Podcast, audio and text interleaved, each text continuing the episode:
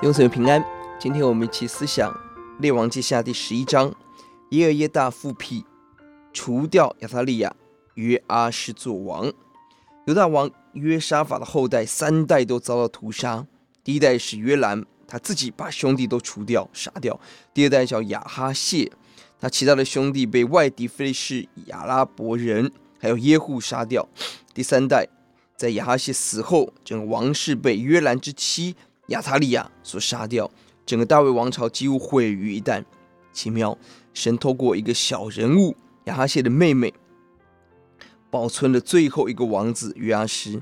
那个时候他大概一岁，还在吃奶的小约阿施藏在圣殿中，而圣殿保存了一个小小孩子的生命，也保存了大卫的王朝。这是神的怜悯。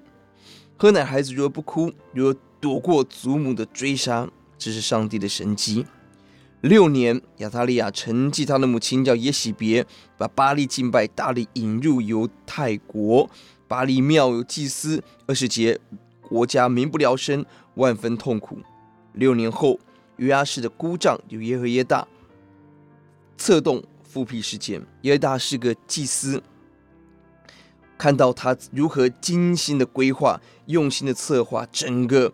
让约阿施作王的过程，他从圣殿的禁卫军开始，所有的禁卫军包含这个佣兵、加利人，包含卫兵，做好兵力的部署，三分之一把守王宫，三分之一护卫圣殿，善用仅有的武器，大卫的枪跟盾牌，并且他在历代之下二十三章同样的经文，让他通知所有的利未人，而且与五个军事将领先立约，接下来计划好。如何杀亚他利亚？如何让百姓接受？让百姓王一同立约，除掉巴力反扑的势力，并且把王送到王宫做王位。我们看到整个过程，耶和大用心的策划，勇敢的行动。我们看到整个过程是耶耶大的忠心，但是我们更可以说，当亚他利亚把持国家六年，他的家族在整个国家的势力。这个革命能够成功，是神奇妙的恩典。只要任何一部分闪失，这个计划就会完全的瓦解。亚塔利雅用自己的计谋来夺王位，屠杀自己孩子孙子，毫无人性，违背神百密一疏。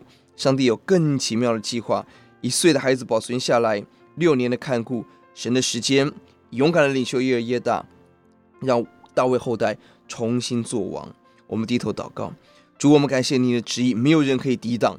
欧，主啊，呼求你，让我们一方面忠心，在每一个侍奉；一方面，我们仰望你的恩典来工作。谢谢主，奉主的名，阿门。